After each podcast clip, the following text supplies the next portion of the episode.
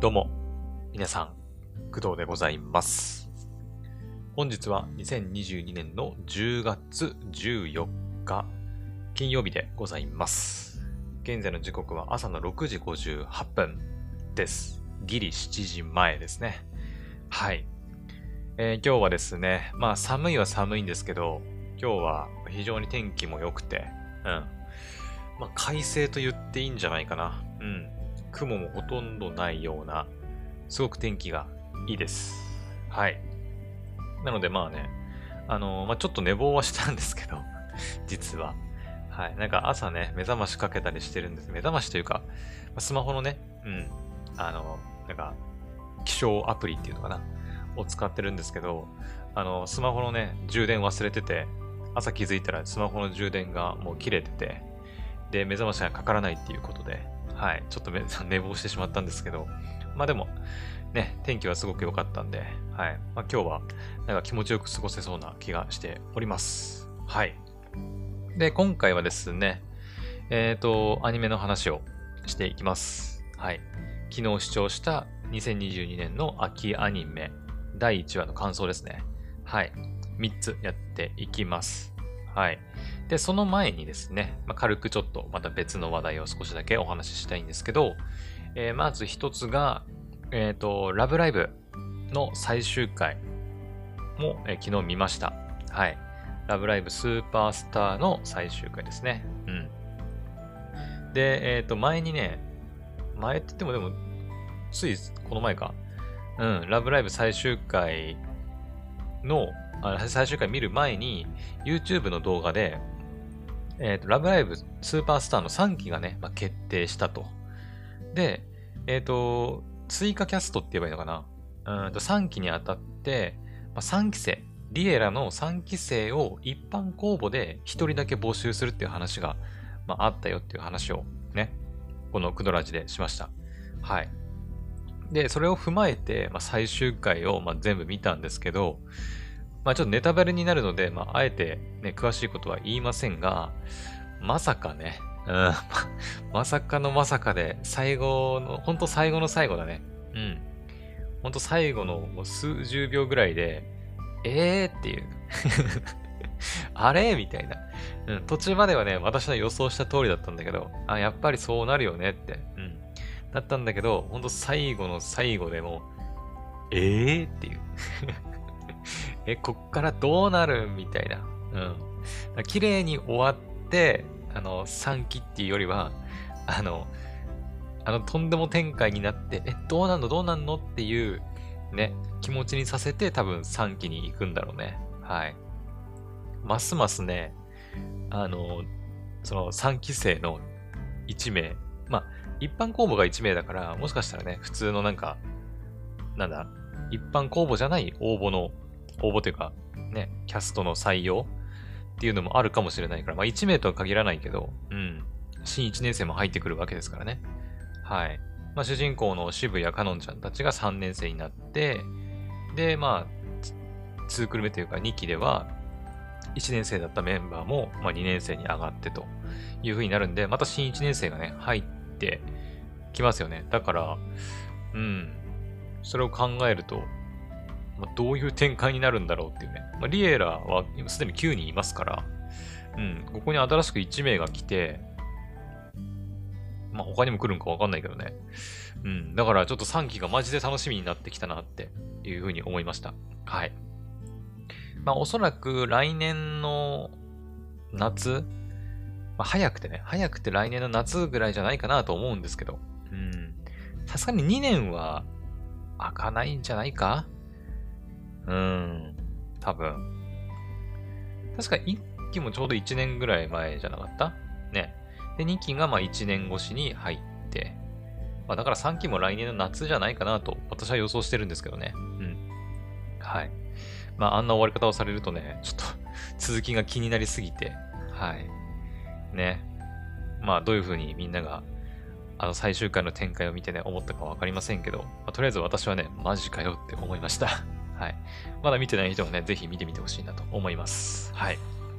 んで、あとはあれですね、あのーヘブ版あの、昨日ね、Twitch の方で実況して、まあ、YouTube の方にもアーカイブもアップしてるんですけど、ヘブ版のイベントストーリーの、新宅と白百合の花？だったかな？あれ？なんだっけ？合ってるかな？新宅と白百合の花か。うん。のイベントストーリーをね、すべてプレイし終わったんですけど、えっ、ー、と、まあ、あれはあれでね、また衝撃の事実が明らかになったりとかしてますんで、まあ、良ければね、はい。まあ、YouTube とかで見てもらえたらいいかなと思います。はい。で、えっ、ー、と、昨日かな？昨日の夜、ヘブ版の公式 YouTube チャンネルで、まあ、ライブ配信があったんですかね。まあ、その中で、あのヘブ版の、まあ、談笑、メインストーリーの談笑のストーリーの、まあ、詳細が発表されて、で、朝起きて YouTube 確認したら、まあ、そのプロモーションビデオみたいなのが上がってて、うん。えっ、ー、と、石井いろはちゃんだったかな？がメインの、あのー、ストーリーになってるらしくて、まあ、なんかその、イベントストーリーではなく、あくまでもメインストーリーの談笑っていうことなんで、まあ、時系列的にどこの話なのか。うん。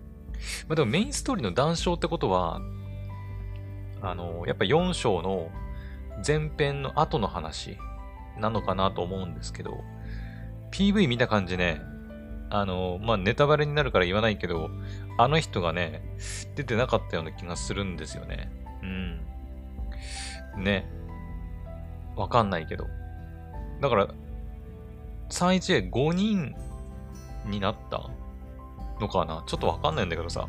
で、その辺はどうなっていくのかなっていう話ももしかしたら語られるかもしれないし、さっき言ったいろはちゃんに、こう、焦点を当てた、ね、ストーリーになっていくのかなーっていう感じですね。確か10月14からスタートらしいので、はい。まあ、しばらくはね、あのー、実況に関しては、まあ、黒の奇跡じゃない。ちょっと待って。ちょっと待って。そうか。ごめん。勘違いしてた。そうか。今月10月だもんね。今日からじゃん。うわ、マジか。ちょっと待って。全然気づいてなかった。あの、私完全に9月ぐらいの気持ちでいたんだけど、そっか、10月14って今月だよね。なんかめちゃくちゃ勘違いしてたみたい。そっか、11月じゃねえんだ。まだ1ヶ月ぐらい余裕あんのかなって思ったけど、ごめん、嘘だわ。うん、もう今日からだわ。今日からスタートだね。はあ、なるほど、どうしようかな。えーと、皆さん今日からみたいです。ヘブ版の談笑スタート。えーとね、まあ、今日からやってもいいっちゃいいんだけど、まあ、昨日ね、一応ヘブ版やったんで、はい。まあ、ちょっと今日は黒の奇跡をね、やろうかなと思います。はい。なので、まあ、談笑がどれぐらいボリュームあるかわかんないけど、ね、黒の奇跡と並行してやっていければなとは思いますね。うん。だから今日は黒の奇跡やって、明日はヘブ版の談笑をちょっと始めていこうかなという感じですかね。うん。まあ昨日、ね、SS 確定ガチャなんかを引いたりしましたけど、うーん、まあ、うーん まあ、当たりなのか外れなのかちょっと微妙な感じになったので、うん。まあ、自分が持ってるその舞台メンバーの強化になったことに変わりはないんですけど、うん。はい。まあ、何を弾いたのかどうかっていうのはちょっとね、実際に動画を見て確認してもらいたいなと思います。はい。ってなわけで、まあ、ちょっとね、あの、今日のメイントークの前のヘブ版とラブライブのお話は以上です。はい。それでは、じゃあやっていきましょうか。本題ね。えー、2022年の秋アニメ、えー、第1話を見た感想。今日は3作品紹介します。えー、まず1つ目がですね、えー、弱虫ペダルリミットブレイクでございます。はい。弱虫ペダルシリーズの、えーと、あれは何作品目になるんだ ?4 期ぐらい？えーとね、弱虫ペダルシリーズで結構あるんですよね。うん。えー、弱虫ペダルがあって、弱虫ペダル、ペダル、グランドロード、あ、スペアバイクなんてのもあるの？あ、これスピンオフか。スピンオフ系はちょっと見てないかもしれないな。一応ね、メインのその弱虫ペダル、えグランドロード、ニュージェネレーション、グローリーラインも見たかな？リライドあ、これ劇場版か。劇場版見てないかもな。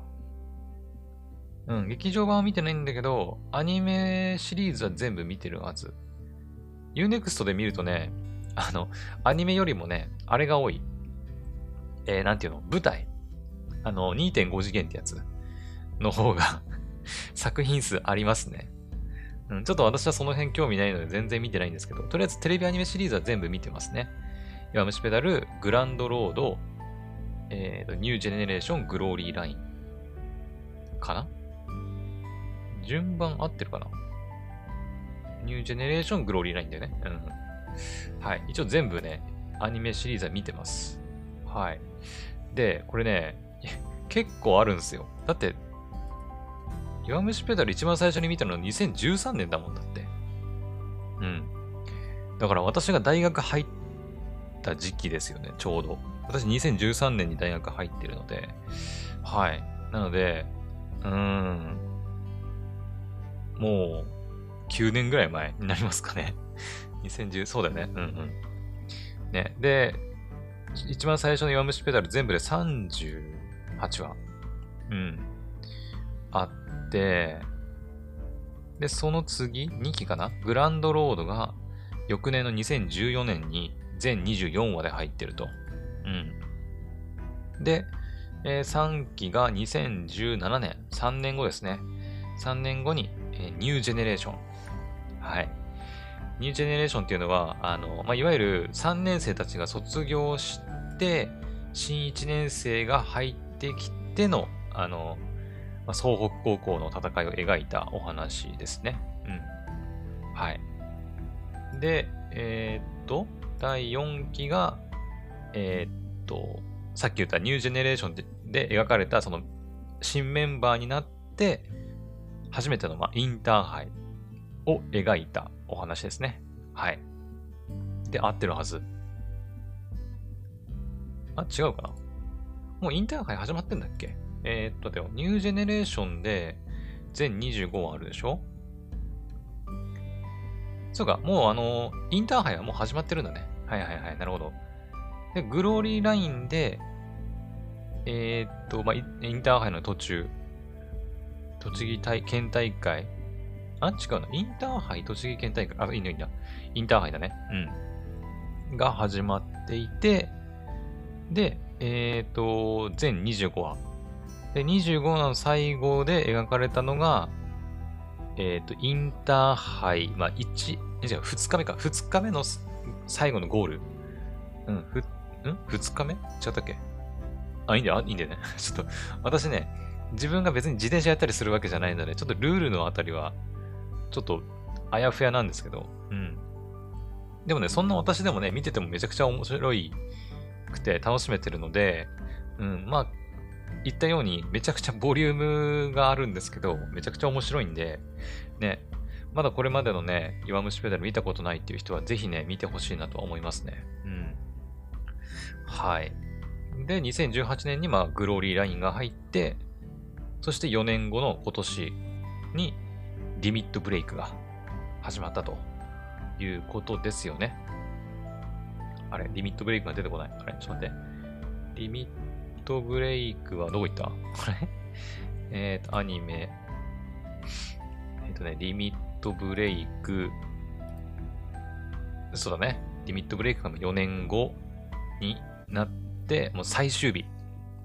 インターハイの最終日3日目のスタートからが描かれてるのがこのリミットブレイクですね。はい。だから、あのいきなり始まります。あの、最初ね、あの、ちょっとだけ、その、1日目と2日目の振り返りみたいなものが一瞬入るんですけど、基本的にはもう、その、これまでの弱虫ペダルを踏まえて、もう、弱虫ペダルリミットブレイク始まるんで、本当にね、あの、ブリーチみたいに、今までのシリーズ全部復習してくれるとか、ね、まあ、特番やってたりするのかもしれないけど、そういうの一切なく、もういきなりね、もう、クライマックスというか、うん、インターハイ最終日のスタートから始まるんで、本当に今までの弱虫ペダル知らない人がいきなり見たら、何のこっちゃっていう 感じかもしれないんですけど、うん。やっぱね、あのー、だいぶ歴史が、歴史があるっていうほどでもないか。でも、まあ、9年、待って、9年って言ったら歴史あんのかなうん。作品になってますんで、まあこれまでのシリーズを見てきた私みたいな人からすると、まあ嬉しいは嬉しいですけど、これまでのシリーズを見てない人にはちょっと、あって なるかもしれない。だから、まあ全シリーズ、うん。2013年からのね、弱虫ペダルシリーズね、全部見てほしいなとは思いますね。はい。でもめちゃくちゃ面白かった。うん。まあ相変わらずのね、なんていうか、そう、あの、弱虫ペダルってさ、あのー、なんだろうな、キャラクターが、まあ、ちょっとね、キャラデザがちょっと独特っちゃ独特なんだよね。うん。あのー、なんだろうね。主人公の、まあ、小野田坂道くんもそうだけど、あの、全然主人公っぽくないというか、あの、すごくこう、かっこいい主人公とは違うんだよね。うん。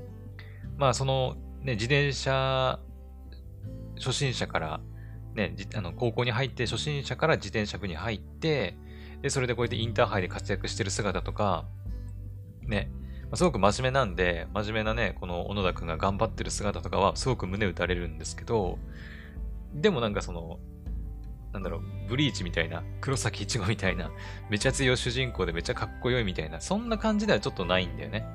うん。まあ、なのに、やっぱ面白い。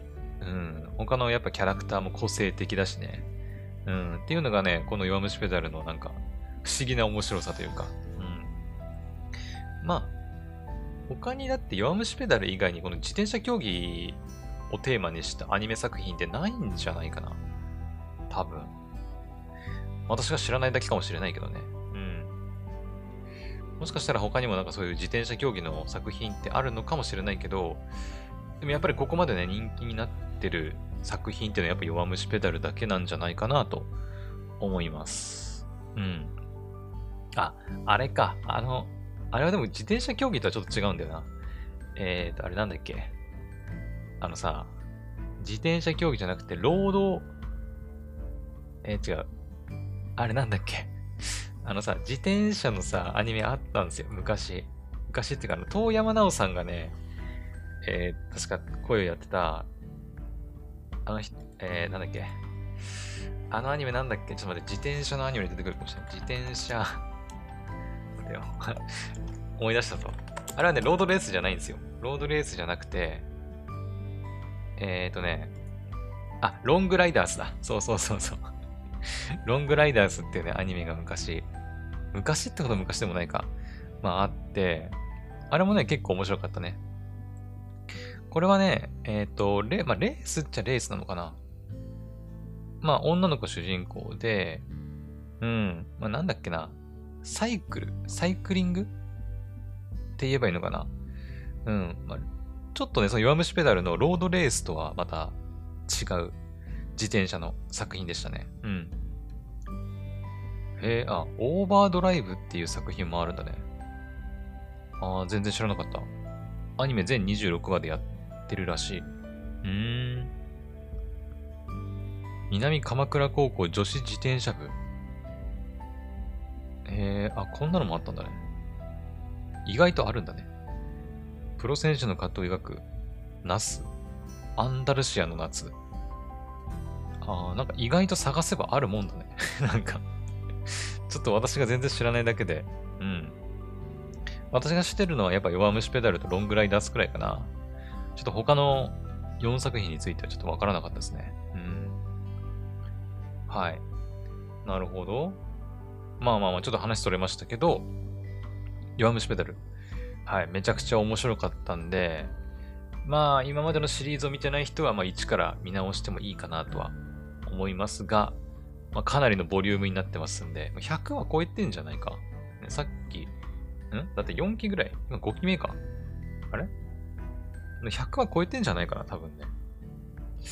まあまあまあまあ 100話くらいであればね、頑張れば見れなくもないので。うん。ただね、弱虫ペダルは確かですけど、アニメオリジナルのお話とか特になかったと思うんで、前はその、あ、でもわかんない。私原作読んでないからな。どうなんだろう。原作読んでないからね、なんとも言えないけど、でも前は私見た人間としては、まあでも、すべて結構重要なお話だったような気がしますね。うん。はい。まあ、なので、ちょっと気になる人は、ぜひ見てみてほしいなと思います。はい。というわけで、弱虫ペダルリミットブレイク第1話を見た感想でございました。はい。では、続きまして、えー、続いての作品はですね、聖剣伝説、レジェンド・オブ・マナー、ザ・ティアドロップ・クリスタルでございます。はい。えっ、ー、と、まあ、スクエア・エニックスさんのゲーム作品のアニメ化で合ってるかなうん。まあ、聖剣伝説シリーズですよね。RPG の。うん。まあ、ちなみにですけど、私は聖剣伝説のゲームは一回もやったことないですね。うん。まあ、名前は知ってるぐらいです。で、えー、っと、まあ、もうしょっぱなからちょっとぶっちゃけちゃうんですけど、えっ、ー、と、このね、聖剣伝説レジェンド・オブ・マナー、ザ・クリあティアドロップ・クリスタル、第1話見たんですけど、私の個人的な感想としては、うーん、微妙だったかなと思います。はい。まあ、さっきも言ったように、私ちょっとゲームをね、全然知らないからっていうのもあるとは思いますよ。うん。聖剣伝説のその前情報が何にもないんで、あの、まあ、見たんですけど、ちょっとなんか、なんて言えばいいのかなうん、特別面白さを感じなかったっちゃ、感じなかったね。まあ、実際見てもらえるとわかるんですけど、なんだろうな。うーん、まあ、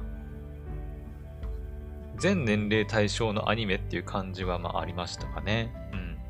まあ、その、描き方ってキャラのデザインとかも、なんかちょっと優しい感じの、うん、ね、描き方っていうかアニメだったなっていう感じがして、まさになんかファンタジーな、ね、アニメっていう感じだったんだけど、ただ、うん、ゲームをやってればなんかわかるのかなとは、どうなんだろうな。ゲームやってたら面白いのかなってね、思うしかないんだけど、私ゲーム知らないからさ。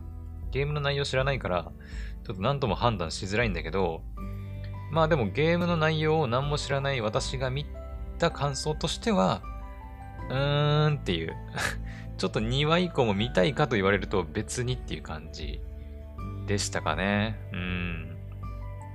なんかいまいちどこに面白さを感じていいのかがちょっとわかんなくて、まあ一応なんかその主人公のなんだっけな、名前、えー、シャイロ。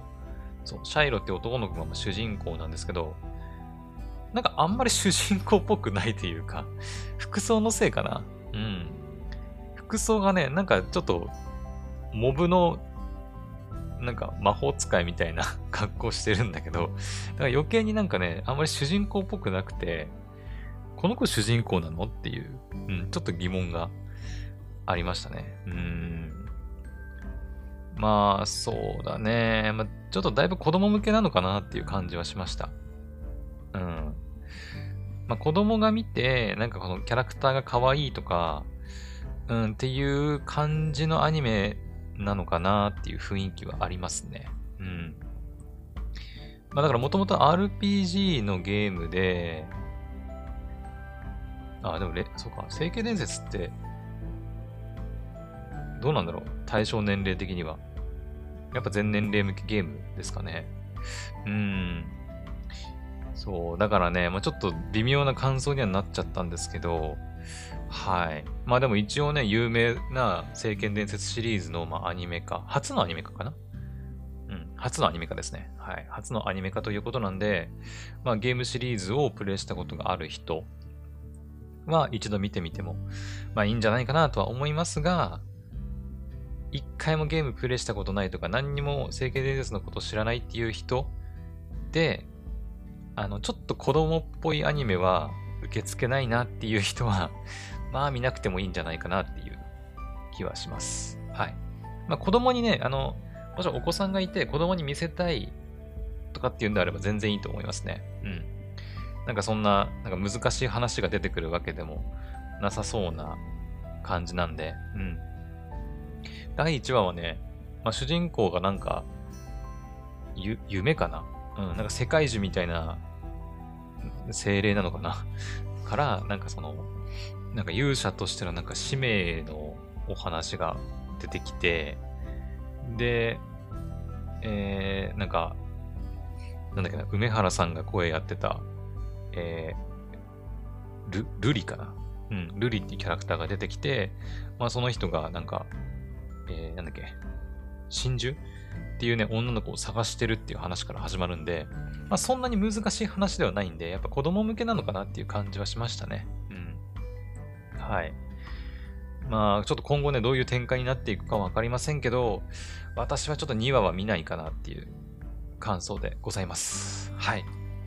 もしね、あの、まあ、この聖剣伝説シリーズ知ってる人で、いや、1話で切っちゃうのはもったいないって言うんであれば、まあ、頑張ってみようかなっていう気はありますけど、今のところは、ちょっともういいかなっていう感じになってます。はい。非常に申し訳ないんですけどね。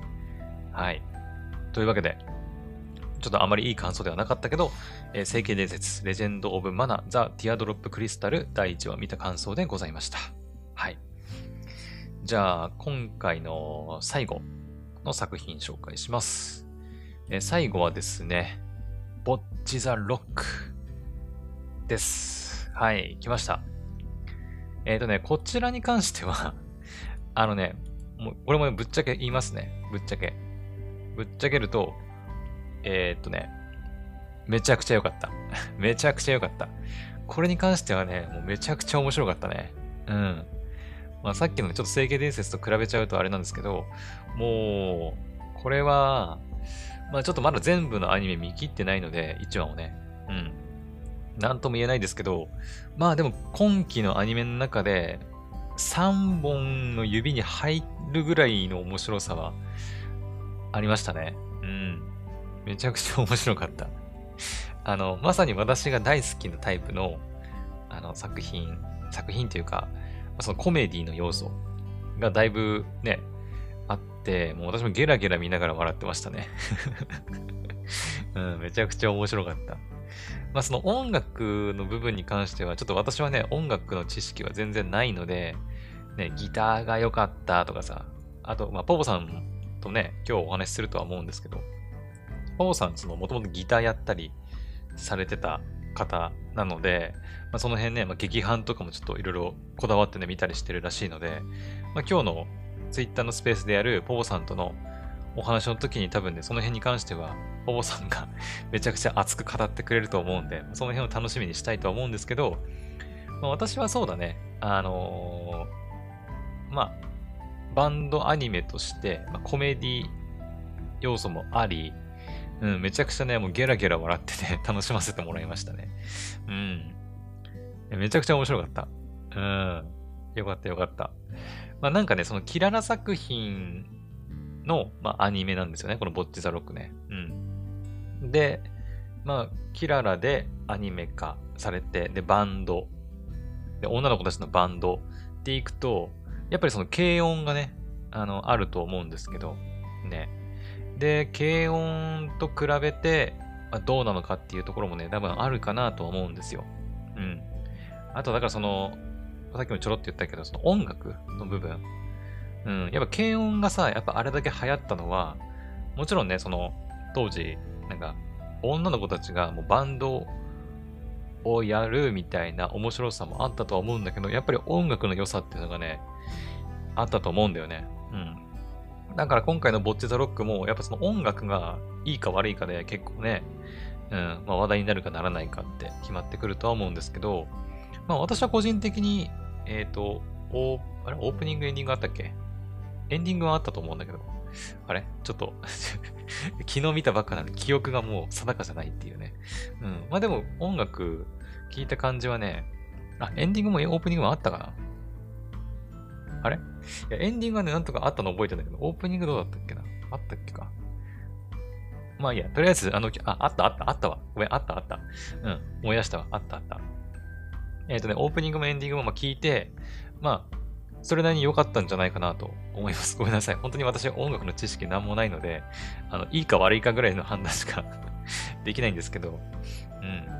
まあでもこの手のやっぱさ、あの、アニメのオープニング、エンディングとかって、やっぱ話数重ねていって、こう聞いていくうちにさ、あ、この曲いいなってなるパターンも結構あるんだよね。うん。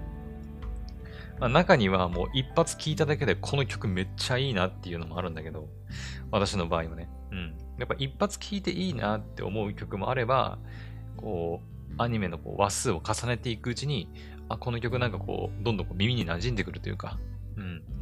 馴染んできたりして、あ、この曲いいな、みたいなこともね、あったりするんですけど、まあ、ボチロックの曲、オープニングもエンディングも、まあ、一回聴いてビビッとまではいかなかったけど、まあでもなんか次第に聴いていくうちに、なんか、いい曲になっていくんじゃないかなっていう雰囲気はありましたね。はい。ってな感じでめちゃくちゃ面白かったね。うん。今、私ですね、アニメ何作品ぐらい見てんだっけ？えー、ポポさんにね、教えてもらって、アニクトってやつに登録してね、今いっぱい記録してるんですけど、えー、っと、見てるアニメで見て、まあ、2022年の秋の時点で、25ぐらい ?25、6かな、26、うん、ぐらいかなうん。今記録してるんですけど、記録してる段階でね、もしかしたら記録してないのもあるかもしれないんですけど、うん。まあ、この中でいくと、そうだね。まあ、まだまだね、今日もたくさん、確か7だか8ぐらい作品見なきゃいけない状況ではあるんだけど、まあ、今見た段階でいくと、あー、そうだね。まあ、ジャンルもね、全然違うからさ、ね、それこそブリーチとかさ、まあ、今日も見ようと思ってるチェーンソーマンとかさ、あの辺ももう、あの、ボッチャザロックとかとは全然ね、ジャンルがね、うん、違うし、まあ、弱ペダとかもね、スポコンアニメだし、あとは、私がね、めちゃくちゃおすすめしてたの、ビーストテイマーのね、のアニメとかも、あれもまあ、ゆるふわ系の、ね、アニメだから、ジャンルが全然違うから、一概にナンバーワンとか、ね、トップ3とか決めるのは難しいんだけど、まあでも、コメディアニメにおいては多分今季ナンバーワンじゃないかなと私は思います。ウォッチザロック。めちゃくちゃ笑わせてもらいました。あのまあ、わかんないけどね。私結構笑いのツボは浅い方かもしれないんで、まあみんながこれを見てね、やっぱ音楽いいなって感じる人もいれば、普通にそのバンドアニメとして面白いっていう人もいれば、私みたいに、その、なんだ、キャラのね、なんつうのコ、コメディ要素とか掛け合いが面白いってゲラゲラ笑ってる人もいるかと思うんですけど、うん、私としてはやっぱりそのコメディ要素において、今期のアニメの中ではナンバーワン言ってもいいんじゃないかなと思いますね。うん。今期こんなにゲラゲラ笑ったアニメはないかもしんない。うん。あ、でもスパイファミリーのアーニャの発言とかも結構面白いんじゃ面白いんだよな。うん。まあでもスパイファミリーはね、もう2クールに入っちゃってるから、ちょっと慣れてきた感があるんだよね。うん。やっぱり、あの、アニメ、やっぱり第1話始まった時の、あの、アーニャとかのさ、発言 父嘘つきとかさ、発言にちょっとくすって笑ったりはしてたんだけど、ボッチザロックほどゲラゲラ笑うかって言われるとでもちょっと違うかなっていう感じもあるよね。うん。まあ、ゴールデンカムイもね、ところどころあの、そういうなんか下ネタとかね あの、食事シーンとかさ、ね、ありましたけど、まあでも、ぼっちザロックほどくすゲラゲラ笑ってはいなかったかな。ね、まあ、たまにこういうね、本当にすごく笑わせてもらえる作品あると思うんですけど、うん。まあ、ボッチザロックは本当に、あの、そういう意味でね、ちょっとナンバーワン、今季ナンバーワンなんじゃないかなと思います。はい。まあ、いずれね、ポボさんとの配信の中とかでも、なんか、ね、秋アニメ全部大体出揃ったら、今期の期待作トップ3とかね、お互いに紹介したりなんかも、まあ、できたら面白いのかなって思ったりはしてますけどね。うん。はい。いやー、本当にね、面白かったんで、まあ私がね、第1話のなんか、内容、あれこれ喋ってもいいんですけど、あの、まあ、見てもらった方がいいかなと思います。Unext でもね、今ね、まあどれぐらいの人が評価つけてるかとかはわかんないけど、星5ついてるんで、うん。